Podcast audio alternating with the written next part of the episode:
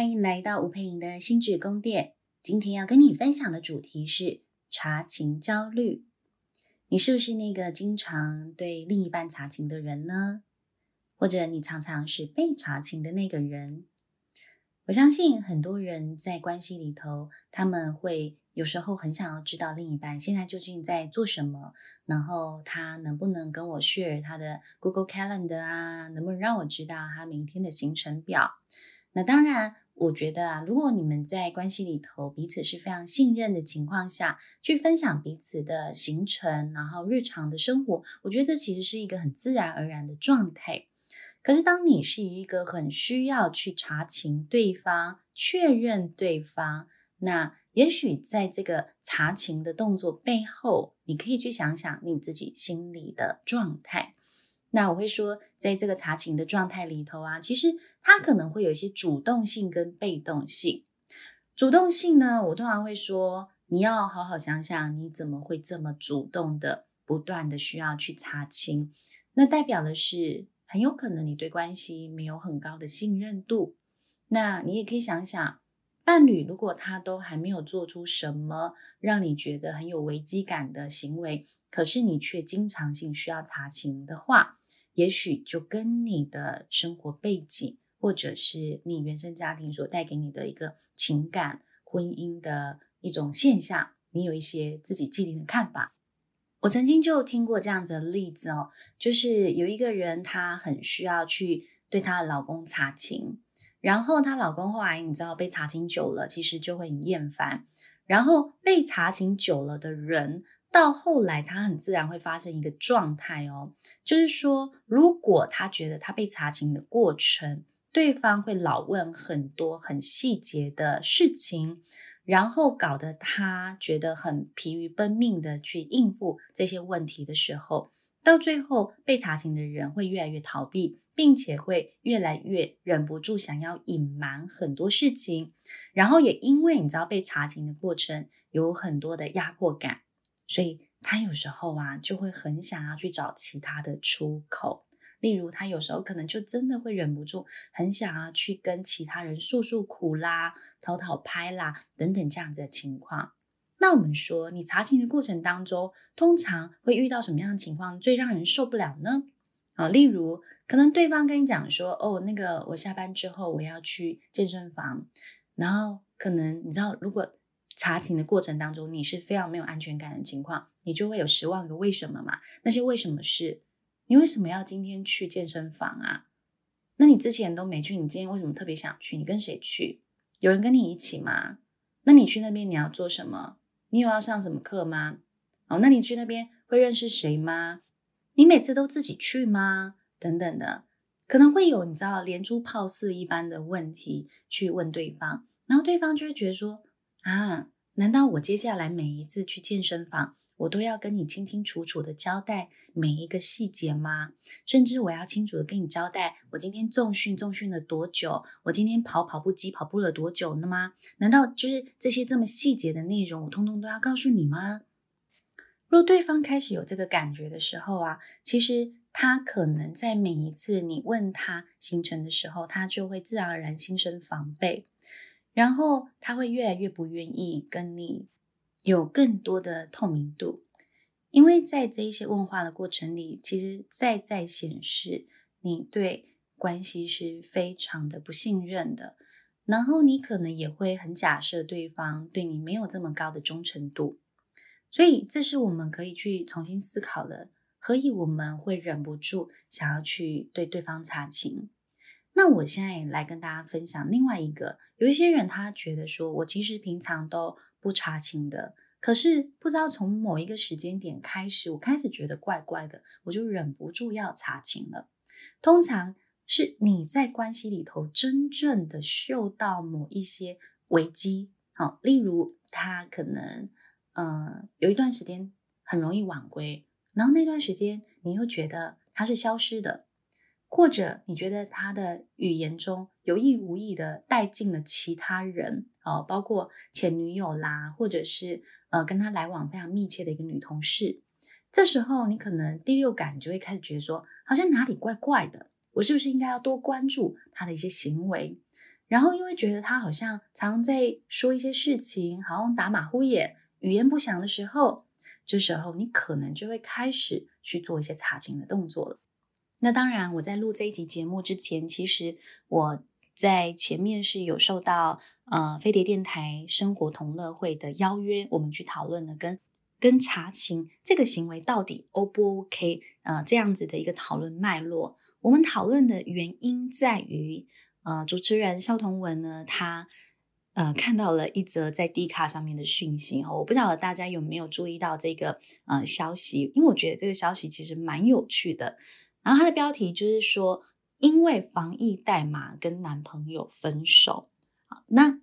因为这个主题之后，我们就开始讨论了跟查情这个行为哦有关的方方面面情感当中的问题哈。不过我就跟大家分享一下这个 Dcard 上面的文章，它到底写些什么？他的故事大概讲的是说，有一个女生她很爱她的男朋友，那从交往开始呢，男朋友就会常常谈到前女友，然后你知道这。这就是我们讲的嘛，关系当中很容易让人有危机感，是我们关系好像都不单纯，你都一直想着你前女友，然后甚至在语言当中都会带到他前女友会做什么什么啊，可能会做料理啦，会做蛋糕啦等等的，所以现任的这个女生呢，其实她也会试着让自己去把这一些事情也都学好了，然后很希望展现这一些特质或者是才华给她的男朋友，其实很想要讨自己的男朋友开心。然后就在有一天，她从下午四点钟一直到隔天早上九点钟，她男朋友是完完全全消失哦，打电话啊、传讯息什么都没有任何的回应。然后她隔天呢，当然就问男朋友说：“哎，那个你为什么都没有回我讯息啊？你到底跑去哪里了？”那男朋友就跟她讲说：“哦。”没有啦，我就是睡死了，你不要想太多啦，就真的我都我都是在家里，然后没事这样子。可是后来呢，他们在隔天就是一起出门，然后去要进去便利商店买饮料的时候，其实一样要扫 QR code 嘛，那个十连字的讯息。然后因为男朋友手边在忙其他事情，就把自己的手机交给了女朋友，然后请女朋友用他的手机帮忙扫防疫的条码。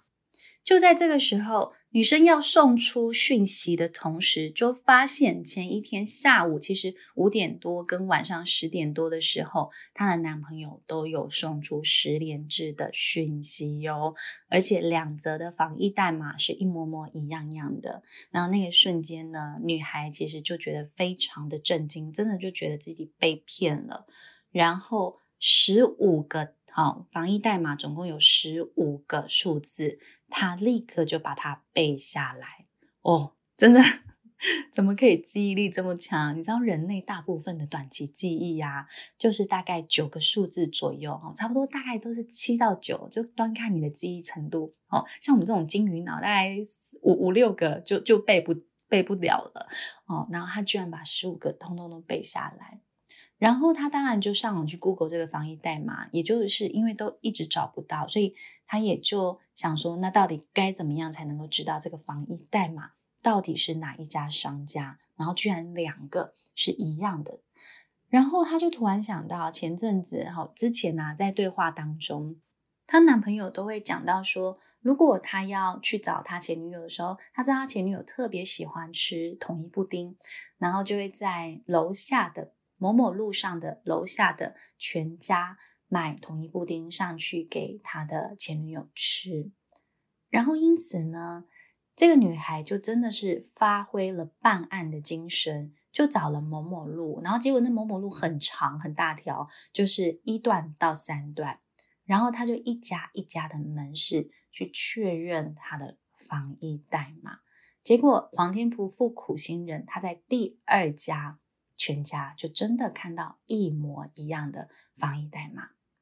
然后当然就非常震惊啊！所以她看到了第二家的防疫代码之后，就确认她男友消失的那段时间就是去那里，然后她把那一家全家门口的那个讯息，好，就让男朋友看，然后跟男朋友摊牌，然后男朋友就待在那里。然后立刻就解释嘛，就说我们真的没干嘛，真的没有，我只是去他家跟他聊天而已。那当然，这个女生当事人就决定要离开这个男生就分手。所以这就是这一则因为防疫代码跟男友分手的故事，其实在 D 卡上面非常的火红。所以说回来，如果你是刚刚文章中的这个女生，我相信其实你在关系当中，你不时不时已经受到了某一些隐微的威胁性。我会说，这个男生他进到这个亲密关系里头，有一些人的亲密关系其实是拿来疗伤用的。有一些人进到亲密关系，他为什么不时不时去谈到他的前任？有很多时候，甚至拿前任跟现任去做比较。其实这种行为是有一点旧情难忘的状态，所以现任的关系很有可能是拿来疗伤用的。听起来很残忍，听起来很让人受不了。而这个时候，现任其实就会有很高的危机感，他有可能会想要去讨好。也很有可能会有很多的控制，所以后续的查情的动作其实就会变得越来越明显。那么，如果你是因为比较被动的形式，就是说你觉得在关系里头，你以前不会这样，你特别在这一段关系，你开始出现这样子的状态的时候，其实你就要帮忙自己的是回到关系相处的状态。究竟是对方他做了什么样的行为，让你开始有隐微的觉得你们情感的地基一直在晃动？所以很重要的是，你知道，太时常做查情这个动作，或太时常去要求对方说：“你不要改密码，你告诉我你的密码，你告诉我你脸书的账号，你给我看你的手机。”啊，我们太常去要求对方去全面性的透明他生活所有的一切。的这个行为，其实有时候我我会觉得这其实没有很尊重。可是你知道，有些人就会觉得说，那他没有干嘛，他就给我看就好啦。啊，所以你这时候你就会用一种句型叫做：如果你不给我看，你就是心里有鬼。啊，如果你不怎么样，你就是怎么样，我都会说这个东西叫做操控式的句型。而这个操控式的句型，其实是会让人很想要逃跑的。可是，我们能不能在关系里头，不要使用操控式的句型、操控式的行为来取得你要的安全感呢？而是我们能不能去理解，究竟是关系当中哪一个相处的状态，让我忍不住想要操控，让我希望他能够全盘的透明？可是你有时候你也会发现，哎，其实就算他全盘的透明，我也没有真正感觉到安心。所以你要帮自己做一件事情是，关系是三个成分的组成，一个是你自己，一个是对方，一个是你们两个中间关系相处的状态。所以你在查清这个动作叫做你做了查清的动作。然后你的眼睛会全部盯向对方的行为，你会想要知道对方愿不愿意接受你查清，对方愿不愿意透露你你想要知道的讯息。如果对方透露了，OK，你觉得安全了；如果对方不愿意透露了，你就会觉得对方心里一定有状况。可是这时候你完完全全忽略了你自己跟你们的关系，你自己。的这个操控的行为跟你们的关系已经出现了非常高的张力在那里，并且有很强的一种强制性跟压迫感，那这个关系其实会越来越走向不健康的情况。如果对方他其实也不是一个情绪很稳定、很成熟或人格状态非常成熟，hold 得住所有一切人跟他讲的任何的话的这样的状态。你们的关系很快就会走向终点，或很快就会走向一追一逃这样子的形式。所以，与其要求对方让他的生活全面透明化，不如你好好看懂。如果你们的关系就是因为他可能时常去谈论他的前女友，或时常去谈到他很欣赏他们公司里头的哪一个异性的同事，也许你就早一天，你就坐下来。你就好好的问他，